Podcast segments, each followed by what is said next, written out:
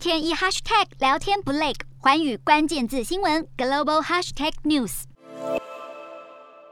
北韩首都平壤街头出现大批身穿防护服的清消人员，教室里的学生们也必须佩戴口罩上课，维持社交距离。这种对我们来说相当常见的防疫场景，也终于在维持两年零确诊记录的北韩出现了。北韩在本月十二日宣告出现首次 Omicron 变异株确诊案例，随后新冠病毒便在全国快速蔓延。就连领导人金正恩自己也表示，此次疫情爆发是北韩建国以来最大灾难。光十六日这一天就有超过三十九万人出现发烧症状，八人死亡，让北韩在短短几天内就累计了一百二十万发烧病例。金正恩在十五日主持一场政治局紧急会议时，谴责北韩公卫部门官员工作态度不负责任、执行能力不佳，导致人民无法有效取得国家所采购的药品。他也在会议中发出紧急命令，动员军方医疗团队，希望能借此来稳定平壤的药品供给。但是不断要求公卫部门严格防疫的金正恩，自己也却在主持防疫会议时脱下口罩抽烟，